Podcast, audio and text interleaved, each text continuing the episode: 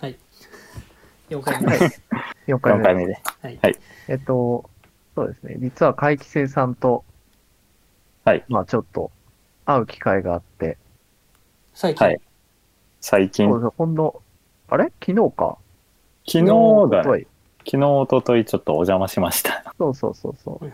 うで、えっと、まあうちの近くに岡本太郎美術館っていうのがほありまして、う。はいはい。まあず、ずっと行きたいなと思ってたので、いい機会だと思って行ったんですが、はいはいはあとても、こう、ね、なんか、はい。なんて言ったらいいんだろうな。すごくこう、まあなんか疲れるというか、い。うん。エネルギーがあったうん。そうそうそうそう。そうだね。なので、何かにこの矛先を向けたいなと思って、えっと、ノートの方にほうほうほいろいろ文章を書いたんですけど、う。いいね。そう当です日ね。に言語化した。はいはい。なんてことをしておりました、最近は。なんか日記っていう形式がいいなと思って、うん。割とこう、毎日考えたことを文章にできるっていうか、うんうんうん。そうそう。なんかツイッターでいつも見てる、うんなんだろう、本とか書いてる人がいらっしゃって、はいはい。その人が言っていて結構面白いなと思ったのが、まあ当たり前の話なんだけど、やっぱり文章を書かないと、こう思考が堂々巡りになるっていうんううんうこん。とを言っていて、それはあるかもな。そう、そういう節があるなと思って。まあ、いや毎。大事ですよ日ね何かしら文章を書かないとなっていう感じでね。そんな感じです。確かに。一旦ね、うん文字に起こすことができたらなんか、うん単純にすっきりすることもあるし、。そうですね。次の段階考えられたりするから。うん。いや、書くの大事ですよね。これ大事。結構ね、この時期、家にいることも多いだろうから、うん。なかなか難しいけどね。うん。新しく日記に書くようなことを探すのがっていうのもそうあったりするからね。一日中家にいるとうん。日記に書くようなことが今日の朝飯何食べた、昼飯何食べた、夕飯何食べたで終わっちゃうからね。うん。 それそれだけでもなかなか面白いね。なんかう日ん。記っていう形じゃないけど、なんだろう目の前にある紙に確かにこのコロナ期間中はおーうーんって悩んだりしたら適当に紙に書いてみたりとかおー素晴らしい。すること僕も増えたな。うん。うん。うん。なんかあそうね意外にあ。うん。最近はそのうん。紙に書く、まあ、今までやっぱそういうの好きじゃないと自分で思ってたんだけどうん。うん。なんかマインドマップじゃないんだけど全然うん。なんかこう単語をこう関連する言葉の脇にこう適当にババババババってこう数珠つなぎになるように、ああ。別に意識してるわけじゃないっていうかななんだそのマインドマップ的な超なんだろう硬い思考っていうかあの、見た目が美しいような作り方をしてるとかそういうわけではなくてうん。これがこうでこれがこうでってなんかどんどんうん。気になったことを連続して書いていくとこう1枚の A4 の紙がなんか上の方は文字がめっちゃでかいのに下の方こう詰め詰めになっておけどまあうんい一応何考えてたか分かるなみたいなのが 最近出来上がったり僕もしてえました何の生産性もないんだけどなんか書かないと落ち着かないみたいなああ。兄弟式カードだ。兄弟式カー聞いたことあるなそれ ド。兄弟式カードご存知ですか結聞い構たこと僕あるもな最近知った概念なんですけど、うんうんなんか、物消し一回り大きいぐらいのカードに、ほううん。こう、何かワンコンテンツ限定で、こう、情報を書いてって、うん。で、それをこうい、続けていくと。で、うんうん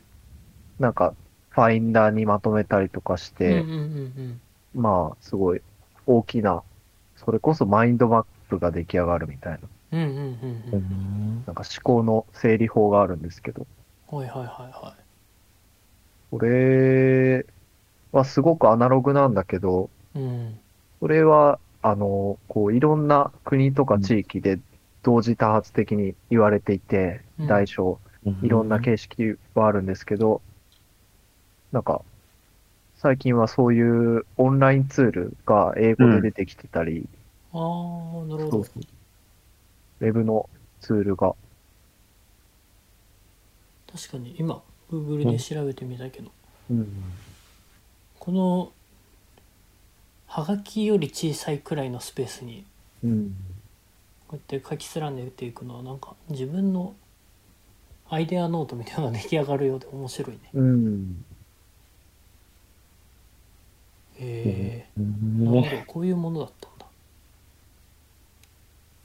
結構面白いです。うんうん。いやけどみんな丁寧に、うん随分丁寧に書かれてい てびっくりするな。うん。なるほどこういうのもあるのか。えーそうね。いや本当堂々巡りになりがちだからね、このうん一いい応よ梅雨梅雨明けしたから、なんうかん気分がこう雨の時よりかは若ちょ干明っとはるいなっていうのは自分がねあ感れじるんだけどうん、みんなはどうですか天気や関係あったりする結構あるかもあるかもやっぱり朝起きた時に体感が違うっていうかもう本当に雨だとだるっと思いながら起きるけどあれだとまあそれなりに日光浴びられるからかもしれないけどうんうんうん結構目覚めは良かったりするねありますよね、うんなんか夏っぽい虫の声やっぱりも聞こえるようになったしうんな。セミと。かセミとかなんかスズムシじゃないけどなんだわかんないスズムシって夏か秋かわからんてかまず鳴いてるのがセミ以外何の虫か俺は全然分かってないけど、うんけど夏っぽい音を出す虫うん虫たちって、まあまあいるよねねなんならうち、結構山なんですけど、はいはい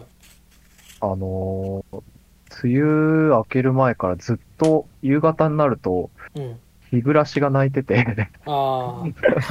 いいね日暮らしが鳴いてるのは早えなと。普通盆過ぎぐらいにならないとうねん泣いてくれな いびはっくずなりしたんですよ勘ね、違いしてるのはうんああ確かに日暮らし泣いてるのはいいなうんもう終わりがけの気もするけど夏 がうんちょっとしたわびしさというか寂しさというかが、あるよね夕方のねうん、なんかでもそういう時間帯好きなんですよね。こう、夕方の涼しいいああ時間帯っていうか、なんか境目というか、境目ですよねあーわかるわ雨降った後の、うんうんこれから晴れて暑くなるうん、日の朝とか、うんうんうんああなんかこう、気候に流れがあるといいですね、なんか。確かにあーーずっと晴れだと、それはそれで僕結構気がめいるんです けど、うんうんうんずっと晴れがいいっていう人もでもいますようんうね。んうんうん うんうん確かにねなんか都合のいい話 だ。いやまあいいんですよ人間っぽいな。人間っぽいうんいややっぱねちょっと変化してくれた方が安定ねするからね意外にそうですよね。いや何でもいや境目いいな境目なうんんか広げらんないかなああ。恋目こう教会をテーマに教会うん北海道を旅行してて思ったのうんうは、なんかんコンビニ、結構何にもない道の、うんうんまあ、道とかの、う本ん当に、まあ、セイコーマーとか、にうんああ入ると、外でツーリング中のバイクの兄ちゃんが、うんうんあっちの方雨だよとか言ってて、へ広いから天気が結構変わるというか、え頻繁うんうんうんおまあ、夏っていうのもあったのかな。うん、なんか、そういうのはいいと思いましたね。結構、旅行中に天気がコロコロ変わると面白いかもしれない。なるほどああ確かにうん。あまあそう考えてみるとそうかもな晴ればっかりだと逆にねえっていうのもううそれ、は旅行はそういうのあるかもしれないうん。まあ単純に人混み苦手で雨の方が人混みになりづらいっていうのもあるけどうんそれでなんとなくも、ねううんんうん天気でああうんごめんあなんか雨の方が似合う景色とねうん晴れの方がそうそうそう天気で場所のイメージがなんとなくこうさ1回しか行ったことないとうさ、んその時雨そうだだっねたか、晴れだったかで場所のイメージもうん変わっちゃうよね、うん。それは言えてるかもというか写真に残した時にそのまあ自分だけかもしれないけど俺うは、んあの結構写真を撮る方だから旅先でうんうんその後でカメラフォルダを見返してみるとあれっうんうてん 3×5 とかでスマホとかだと見れるじゃん。パッと見た時のなんだろうその場所の青空だったら青が全面に出ててであー竹林行ったら次は緑に変わってみたいなはいはいはいは場所の大まか沖縄に来なた時にね。そう大まかなイメージっていうのがねああうんこの街はこの色だったなっていうのがいああなるほどねまあ基本青が多いけどあまあそれこそ洞窟入ったら黒が多かったりしてあああなるほどうんまあそれはちょっと違うかでやっもぱ色に青で注も目してみるのいいねうんうん。青でもあのなんだろう海の青と空の青というか、うんうんうん違うわけだし緑っぽい青もあれば水色というかすごい薄い青もあったりして、うんうんうんうん。あとは曇ってるのに青く見える雲とかねあったりするあー灰色がかった青とかもあるねあるねあったりしてねそういう色をなんだろうこの街はこの色っていう潜在意識みたいなものがうーん改めて見返してみると思うんだよねその街になるほど勝ね手に自分が色をつけてるみたいな感じではあるけど、うんまあ色を受け取ってはいるんだけどね、なんか。色うん。そっかじゃあ同じ4人とかで旅行しても、なんかみんなのカメラフォルダ見返したら同じ場所にいるのにね構図とか意識してることが違うとあー色も違ったりとかして面白そうだああ、確かに。なんか旅行中の写真は、うん。こう、同じクラウドとかに保存すると、後から面白いかもしれないですね。ああ、うん、確かに面白そうだな確かに。あんまそういうことしたことないな。今一応できるからね、そうやってうんう、ん。なるほどねやろうと思えばやれるけど。あー普段僕も旅行中、まあ、カメラ好きだから写真撮るけどそっか、うんあそういうふうに考えたことなかったな意外に、なるほどねなんか写真の話だと、うんうん。えー第1回でうん。写真をどういう考えで撮るかみたいな。ありあまあ、したねこう偶然そうそうそう。それで撮で、るか。また岡本太郎の話なんですけど、は昨日美術館に行った時に、う興ん味。深いことを岡本太郎がああ、見た見た。そうそう、写真は、うえっん。と偶然を偶然で収めるのが写真だみたいうんうなんことを言っていうて、ん面白いなと思って。ほ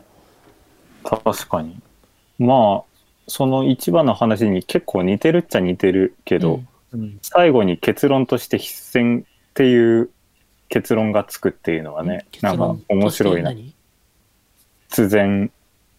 必然っていう偶然論として何あーを偶然として取るけはいどは、いはい最終的にはそれが必然になるっていあ必然うねんんんうん意味だよね、多分。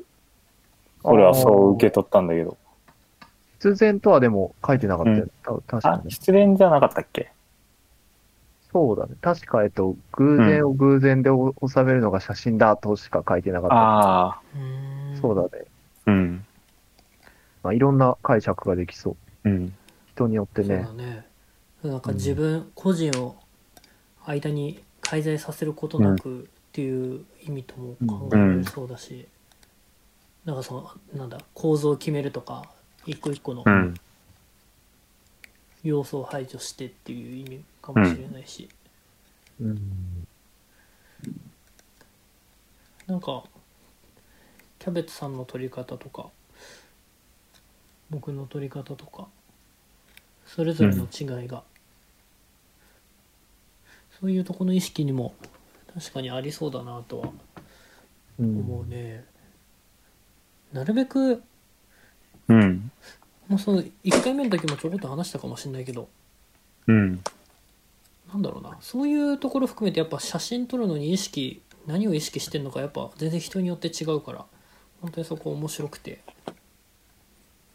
なんだろう僕だとあ1回目の時話したかなそうの、ん。カメラっていう機材は使うんだけどもあのそうそうああ、それでも自分を極力排除できるように、うん。こうなるべくうん。あって思った瞬間にパッとシャッター切るこうななんていうの構造も決めずにファインダー覗かずにシャッター切ってみるとかってやってみたり、まあ逆に自分が取った意味が付加された方がいいなっていう時はあえてものすごく児玉慎太郎が取ってるんだぞっていうのをこう伝わるようなうん取り方とかしたりみたいなのはあるけどそういうふうに写真撮ったことないな、本当に。うん。あーまあカメラ持ってるやっとてうん、それは考えさせられるうみんん、なそこは悩むテーマでもあるかもしれないね。あ、でも、自分が撮ったんだぞって分かるように撮るっていうのは、なんだろう。は、初めてというか、新鮮な感覚かな、絵描く身としては。けど絵描いてるとさ、さすがに、あの、描いてる人の手の癖とかでさ、あこの人はこう描いこれ絵は多分この人が描いたんだろうっていうのは分かりやすいけど、うん写真ってまあ悪い言い方かもしれないけど、うん景色を切り取ってるだけだから、うんうんうんうんそうやって作者が分かるように撮るっていうう感じはあのなかったというか。まあ写真好きな人とかは分かってるんじゃないのかな、多分好きっていうかよく見てる人はそのあえてその例えば自分の目線で写真を撮ってるのか、人間の目線からこうずらして撮ってるのかそういうところがこう写真だけ見てもすぐに写真をふほんなんか好きでめっちゃよく見てる人はそういうちょっとした違いとかに気づけてたりするとは思うんだけど、あと色の使い方ああ、同じ淡くって言ってもうん、緑色が濃いのかあ緑色がその全体が淡やかでも緑色がちょっと濃いのか青色が濃いのか赤色が濃いのかとかそのなんだろう写真って今ほとんどデジタルのデータだけどうん、そこにこうもうあらゆるところで個性出す要素っていうのは隠れててその最初に言った構図だったりとかあと色調色合いか淡くするのかめっちゃコントラスト高めでこうビビッドにガツガツっと撮るのかとか、ね、そういうところは写真は写真の中でそういううん、この人誰々らしさみたいなのはみんな少なからず無意識にやってたりするあことかもしれないその写真家に限らずねそうですね。でインスタに上げる時にその例えば自分の撮ってた写真をこう水平整える人もいたりうん正方形に揃える人もいたりそのまま上げる人もいたりあーなんかそういう一個一個のところに個人のその選択がやっぱあるわけだからうんそういう意味だよねなかなか写真も実は、奥が深いといううか、ん、個個性がうん、出ちゃうだし、無意識に出ちゃううこん、との方が最近はそのこれだけ撮りやすくなったってのもあるけど無意識にそういう違いが出ちゃうんじゃないかな真ん中に見せたいものを置くのかあえてその横に置くのかとかうん望遠で撮るのかこう全体が見渡せるように撮るのかとか、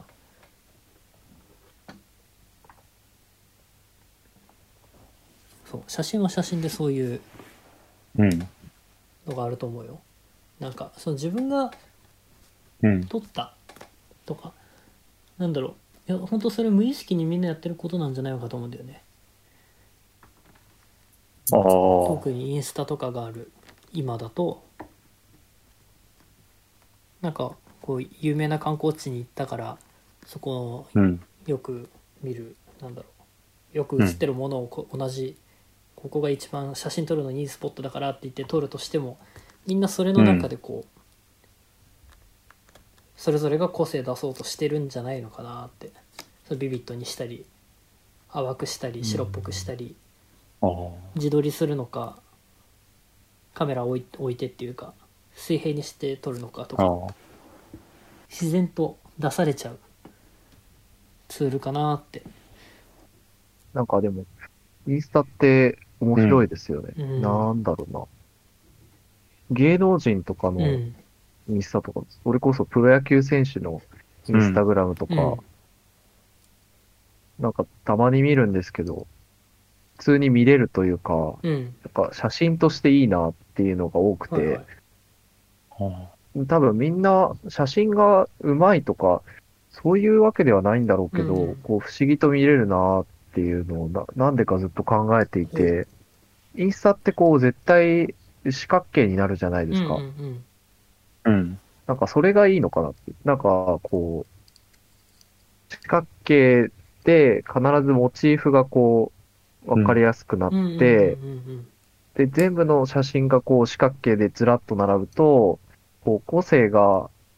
いい感じに均一化されるといううんうか、ーんなるほどねああ。他の人と比較しやすいうん形式になるっていうか、んんうんうんあそれはあるかもしんないねそうですね。ちょっと正方形に近いようなはい形といううか、ん。横長そとうそういってもね正方形とちょっと正方形寄りな、うんミニマムな形そうだにねなりますよ、うん。うん。正方形の形に直すときううに、ん、いろいろそうこう、だねフィルターとか、はいはいはいなんか、簡単にこう、いい感じになうるんっていうか、うんうんそういう選択肢が与えられていて、うん、なんか、普通に見れるなと思って、ああ。うん、それだけある意まあ味、単純に、うんそうですね、うん。スマホの性能が上がってるっていうのもあるかもしれないけど、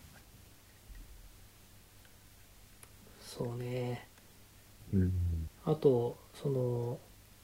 インスタってアプリのその機能にこう、うん。ある意味でその機能に縛られてるともそのフォーマットが縛られてるともあ見あ。えてくるからそこも面白いかなとうんそのブームみたいなものを作るわけじゃないですかこういう色がなんだフィルターも例えばうん。本当は世の中に無限にあってもいいものなんだけどあん中には20種類くらいしか登録されてなくてうんそれをああ。使ってうん。やらなきゃいけないわけじゃないけどまあ基本的にはみんなそれを使うって考えるとまあみんなが結構、うん似たり寄ったりのいい感じのものを、そうそうそうそうまああ、仲間選ばされるそうといそううそか、うそ無う意識。無意識に選ばされてるとも言えるかなそれはなんかこう、SNS 的な側面ですね、やっぱうりん。うん写真というか。まあなんかそういうそもそもフィルム時代もフィルムはフィルムでそのフィルムだったらそのうん。基本的にそのフラッシュ使わない限り昼しか撮れないじゃないですかうん。あの夜今のデジタルカメラだと夜綺麗に撮れるけど、昔のそのフィルムっていうのを使うと夜はこう光の量が当然少ないから、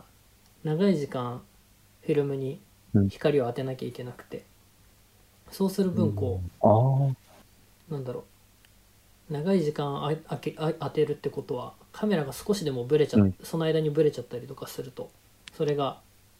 写真1枚の中にその時間が全部残っちゃうんだよねこうブブレるっていうあかああ。いけど今のそうかそうそう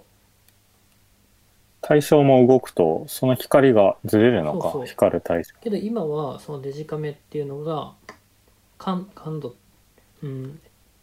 デジカメはそのフィルムに当たるものがセンサーにうん。お光を受け取るセンサーに置き換わったもので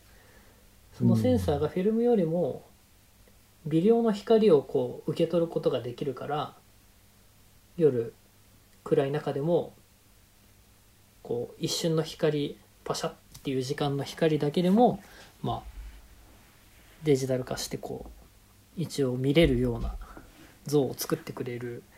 わけなんだけど、まあ、つまりそのフィルムっていうフォーマットが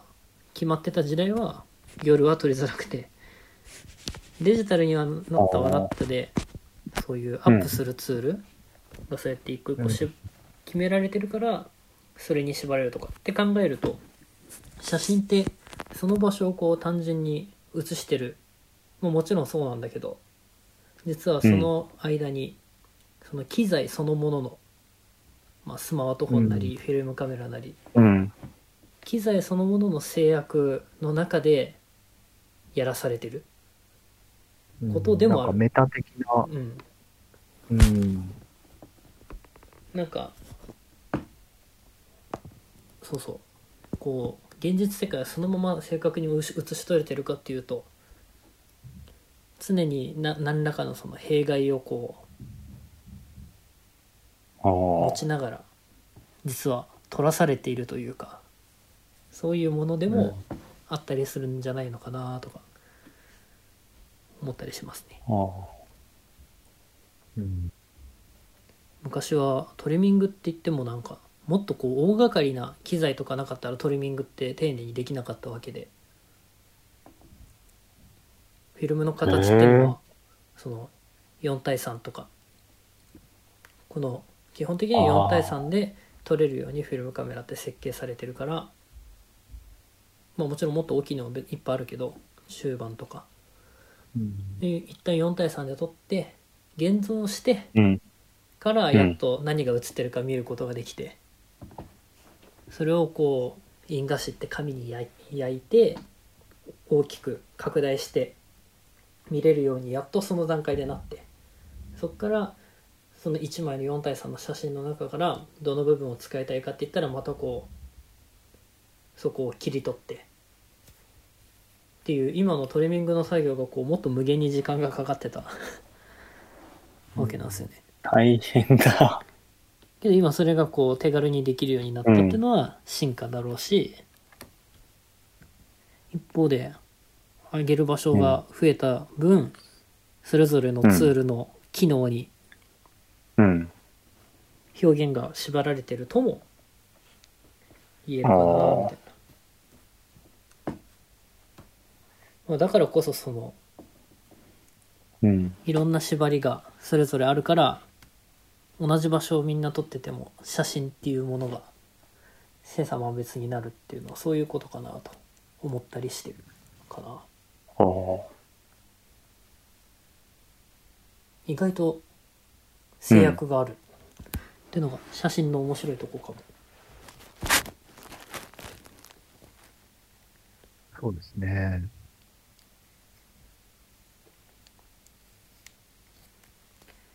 まあだから面白いんだろうけどね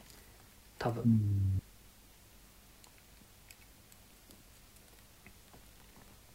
なるほどね。今割とうん。ね、昔はうん。現像の技術とか、うんえ液に浸すとか、すごい暗い部屋でやるとか、うんそういうことがもうフォトショップでできちゃうから、そうねそれこそさっき言ってた、その写真の色合いだったり、うん自分の個性みたいなものを、うん。まあ、また無意識に潰すというか、無意識に出た個性を、こう、例えばインスタグラムに上げるときに、フィルターをかけてしまうとか、うんうんうんそうそうそうそうなんかそういう問題はありそうですよそうね。となもん言かえもっますねたいないというあか、あ。うん。それこそさっき言った、ね、岡本太郎の偶然を偶然で収めるから、うんうん。意味合いが変わってしまっているというか、んんうんなかなかその偶然を収めるっていうのは、うんそういう意味ではすごく難しいことだったり難しいことなんでしょうね。うん。実はいろんなところでいなんか自分が選択してたというかうん。そこをねどういより偶然なものにしていくかっていう努力がそれぞれであるとも言えるし、まあ、そうやって考えてみると本当機材の良し悪しとか一般的に言われるその一眼が良くてデジなんだ携帯は悪いとあかそういう一つの尺度とはまた別のところに写真のそのなんだろうな価値観の差みたいなのがあったりしてうん。携帯でも十あ分良い写あ。真が撮れるとも言えるよね。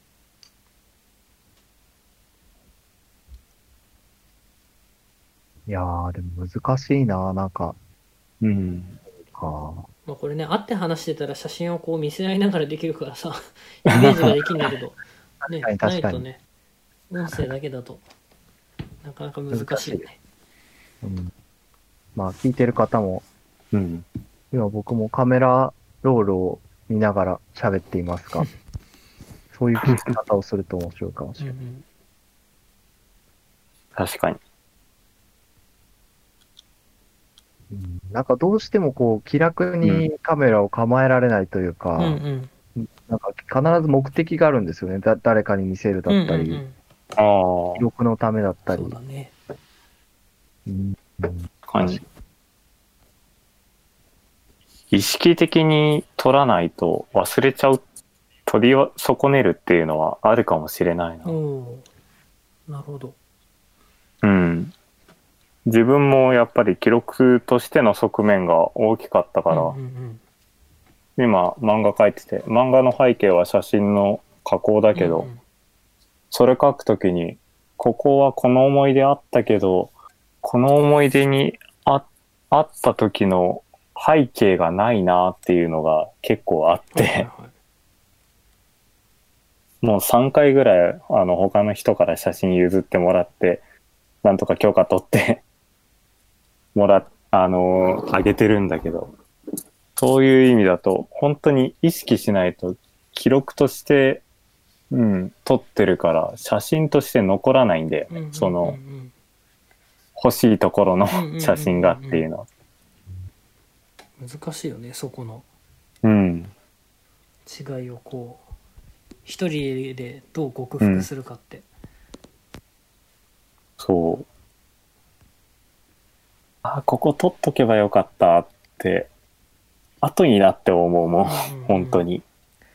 そうだよね撮ってない時の記憶の方がよく残ってたりとかすることあるもんね、時々そうだね。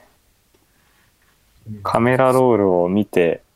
あの、カメラロールって順番通りにうん基本表示してくれるから、うんうんこの前にここ行ってるんだっていうのは、そういう意味じゃ、写真から教わったり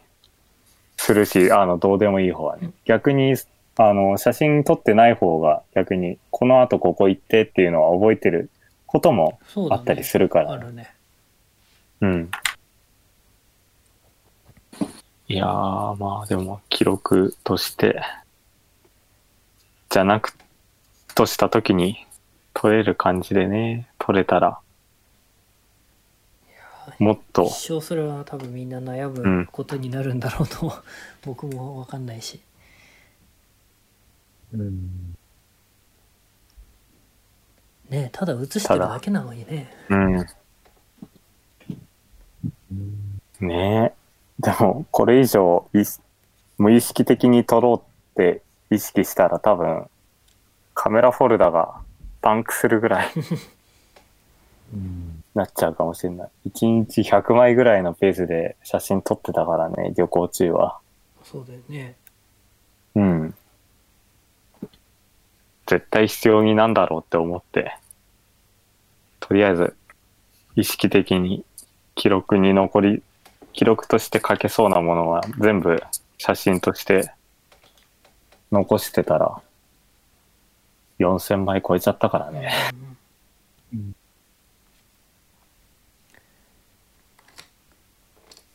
まあそこでなんかうん、あどうぞどうぞ、はいうんああ、全然違う、違うというか、う首ん。からこう、ちっちゃいデバイスをぶら下げて、30秒に1回、うんうんうんうん自動で写真撮れるみたいはいはいな、はそういうことやってる人いたい、なとうん、思っいたて。いたいたおー。見たことあるななんかあれですね、こう、確かに。人間じゃない機械が撮った写真みたいな、そういうのがあったら面白いかもしうれない。んああ。そうだね偶然監視カメラが捉えたみたいな。そうそうそういうのもあっても面白いよねそれこそあれだね、最近、最近ってほどでもないか、タモディクラブうで、んグー鉄っていうのをやってて、うん、あれはそれに近いんじゃないかなって。ほうというとあの、Google Earth で、鉄道が取れ、ん鉄道を取るみたいなのが、タモリクラブで、先月ぐらいに企画としてやってて、ああ自分の目で見たもんじゃなくてうん、グもラう、スの中に記録されそてるう、写真ストを、ね、リートビューーか。うなるほどん。そう、ストリートビューで、だって、それは、ストリートビューはさ、その街の景色をただ映すだけで、うん鉄道でいい写真撮ろうとは一切してないのに、うんうんうん結果的にいい写真が見れた り、うん、映り込んじゃったりしてるのって、なんか面白いよなと思って。うんなるほどそれもなんか、首からぶら下げて撮るのと、多分、方向性は似てるんじゃないかなっていうのをね、今思ったんだけど。なんだろうね、確かに、うん。結構難しいですうね。ん、うん。なんかその、偶然を偶然ので、偶然を偶然に収めるっていう話だと、うん